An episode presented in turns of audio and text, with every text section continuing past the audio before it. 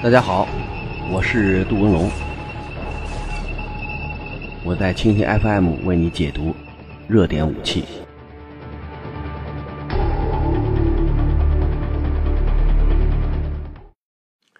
大家好，一天一种武器，一天一个视角，我是杜文龙，我在蜻蜓 FM 为您解读新闻中的武器。嗯，最近除了日本在飞心神，朝鲜也没有闲着。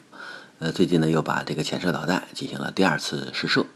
这次试射据说是在潜艇上打的，那么说明前一次试射有可能不是在潜艇上打的，在水中拴那个东西，拴那个浮体，然后冒充是在水下发射，模拟水下发射环境，呃，然后形成了一次这个出水。那么从这次看呢，它也不是一个全程试验，它只验证这个玩意儿能不能从潜艇里打出来，有可能是艇弹结合之后的第一次。那如果有艇弹结合，就意味着它离实战会更近。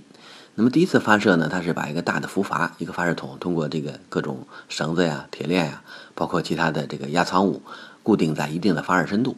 然后呢，它完全模拟导弹在水下，比如说高高压空气，把它首先弹出水面，弹出水面之后，发动机点火，这样飞向目标。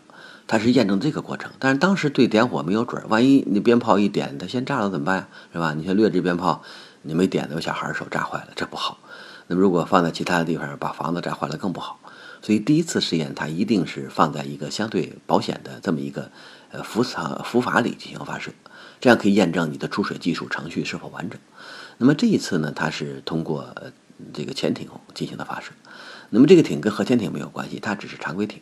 常规艇按朝鲜这种之前的高尔夫级或者 F 级，小，对吧？整个艇体那些直径没有办法容纳导弹。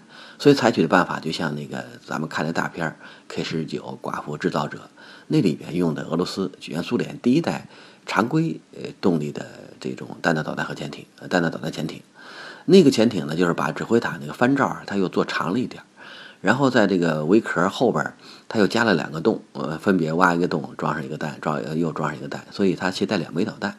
那么这就是第一代弹道导弹核潜艇。它呃核潜常规潜艇啊，那么老说核潜艇，主要是核弹给闹，就是第一代弹道导弹潜艇，但是绝不是核潜艇。所以你看 K 十九在冰层发射，呃，发射还得出来，呃，不能在水下发射，然后形成那个这个一道烟迹，然后这个俄罗斯这个与苏联士兵踢会儿了球，踢完以后走了是吧？接着到第二个点去执行任务。那么从这次看呢，如果从美国曝光的卫星照片如果可信的话，他也把自己的潜艇改了，改了之后指挥塔尾壳跟以前的常规艇的尾壳都要宽出好大一截儿，那说明背后后边就是在那个呃观瞄设备后边，我一定是挖了两个洞，然后呢，他把自己的无这个污水端或者其他武器装备在这儿进行了加载，所以他不是在艇上带十二个、二十四个，那个挺多的，最多带俩，是吧？但是呢，带俩以后有可能就能带好多。那么这次试验如果能够验证导弹和艇本身的配合关系，这也个重大进步。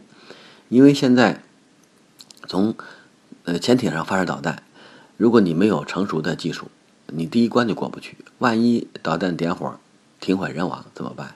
万一导弹不出去，然后在里边这个炸了以后，也是艇毁人亡。所以对这个试验还是有很大的技术风险。呃，从现在看呢，如果没有全程试验，也没有办法说明你这个导弹就能打得挺好。现在就是说，第一步试验就是你能出水了啊，就是你能从水下边冒出来了，你能从潜艇上发射了。但是咱往哪儿发射呀？打哪儿啊？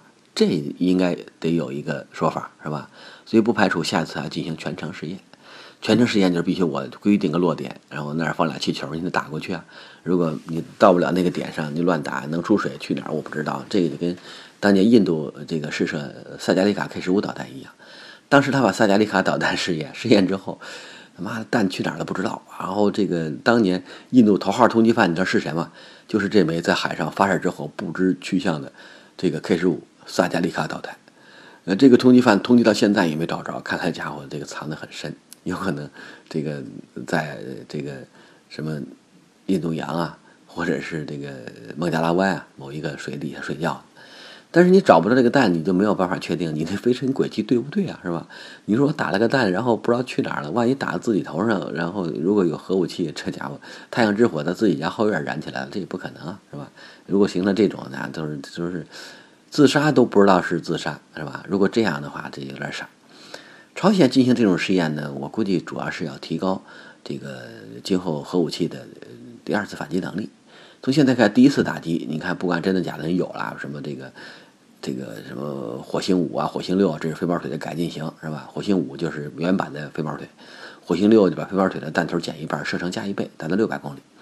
那么像它的劳动导弹一次一千三，也能带也能带这个玩意儿。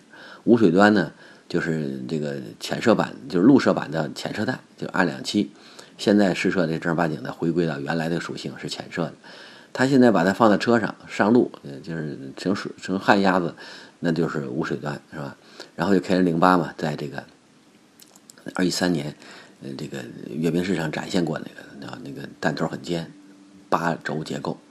那么去年它无水弹导弹这个再通过金日成广场变了，它这个弹头头部比以前那个那个 K N 零八要大的要粗得多是吧？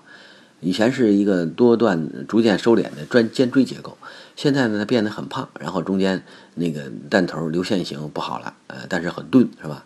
那个韩国媒体说 K N 零八导弹怀孕了，朝鲜导弹怀孕了。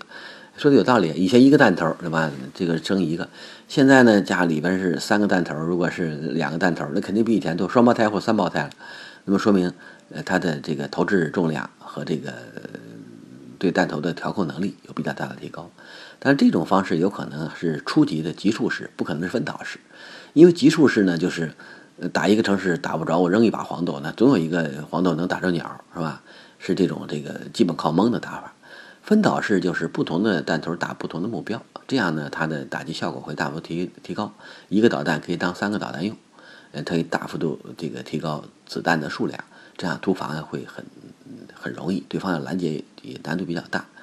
那么，如果他路上解决了这些问题，他最担心的是美国先发制人的打击。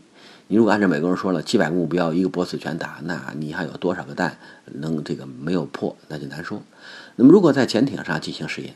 具备所谓的第二次打击能力，现在有可能也形成了一个所谓的杀手锏武器，就是你可以通过一次打击把我的山洞啊，把核武器全打漏，但是潜艇你还真找不着，一时半会儿找不着。严格的说，在水下作战能力方面，朝鲜没什么优势。如果你像美国人把自己的这些核潜艇啊，包括之前来的什么这个洛杉矶级，今后海狼、弗吉尼亚都来，在这儿日本海和黄海对水下目标进行找，有可能找着他这个玩意儿。另外，像韩国有比较好的从德国引进的二幺二潜艇，这个加在韩国叫二幺四，二幺四也可以叫什么孙元一是吧？它静心条件很高，呃，反潜能力很强。如果小日本也把自己的苍龙啊什么那些那个拿来，对水下这个朝鲜造成比较大的常规艇，真是构成比较大的威胁。但是他如果要是进行作战，估计边上一大堆小艇在开路。保卫中间能够发射导弹的这个潜艇对目标进行攻击，形成一个所谓的蜂巢战术，蜂芒在中间嘛，是吧？则负责那个这个扔导弹，然后边上是一堆大艇、小艇，然后形成一个水下的钢铁长城。一旦形成这种情况，它二次打击能力才有可能进会进一步提高。所以目前朝鲜，嗯，无论是导弹试验，什么这个之前那个不是炸丢了是吧？污水端炸梅梅利克发射车就炸了。所以韩国和美国认为这个导弹不成功，所以现在他用更高的技术来验证自己的这个难度。你看那个炸了，但是我有更好的，是吧？如果潜射成功以后，那么今后它所形成的这种实战意义比陆射、比这个这个车载发射要大得多。所以这还是向美国叫板、向日本叫板的这么一个因素。但是这种叫板因素让朝鲜挺高兴，但是的确让这个地区所有的国家很头疼，因为他天天登这个玩意儿。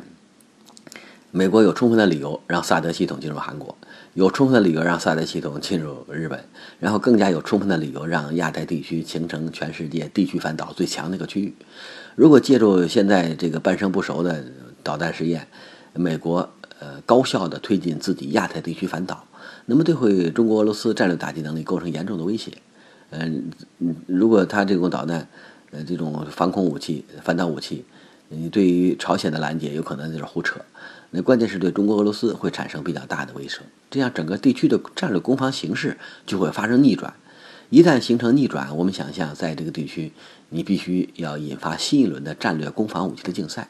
你说你弄这么多什么爱国者三呀、萨德呀，然后再加上这个海基中段标准三，对吧？今后日本的金刚、日本的爱宕，再加上韩国的圣龙大王，呃，美国的伯克，如果都能发标准三去拦截，这样它可以形成三层防御系统。那么中国俄罗斯就得提高自己的攻击能力啊，对吧？你必须在这儿进行加入这个它的这种竞赛，你才能够行获取新的平衡。所以现在朝鲜把自己这个弹呀，不管真的假的，天天瞎鼓秋，鼓秋了半天，然后美国获得了黄金般的借口，美国得到了这个他想得到的所有借口，无论是推动弹道导弹防御系统改进，还是对半岛进行先发打击的这种兵力部署，都是在实质性的向前推进。我想这种推进对于朝鲜来讲绝对不是件好事儿，对吧？你说你扔那么个东西。然后呢，也不一定能打得准，呃，然后让人家在周围形成了强大的部署，呃，这叫杀敌一个，自损一千。像这种赔本的生意，目前呢，也就是朝鲜现在还能干一干。所以我想在这些方面呢，半岛局势的确进入了一个高度不确定的状态。那现在南北双方都在这个进行各种演练的竞赛，也在进行武器的竞赛。那如果真的有了第五次核试验，那这个韩国会不会？也告诉美国，我得有核武器啊，我也得搞点别的东西，大杀器啊，我不能让我的首尔是一个裸奔状态啊。如果这样，我也可以对这个朝鲜的核心目标进行打击啊。所以目前随着导弹的不断试验，第五次核试验的消息不断出现，半岛局势现在又推上了新的高度。五月份嘛，本来就是呃北半球呃这个夏季的第一个月，是最热最乱的时候，现在马上就要进入。我想在五月份。有可能，呃，有石破天惊的消息传来，因为毕竟在刚刚进入夏天的第一个呃月份，有可能我们会看到比往年更热的热点。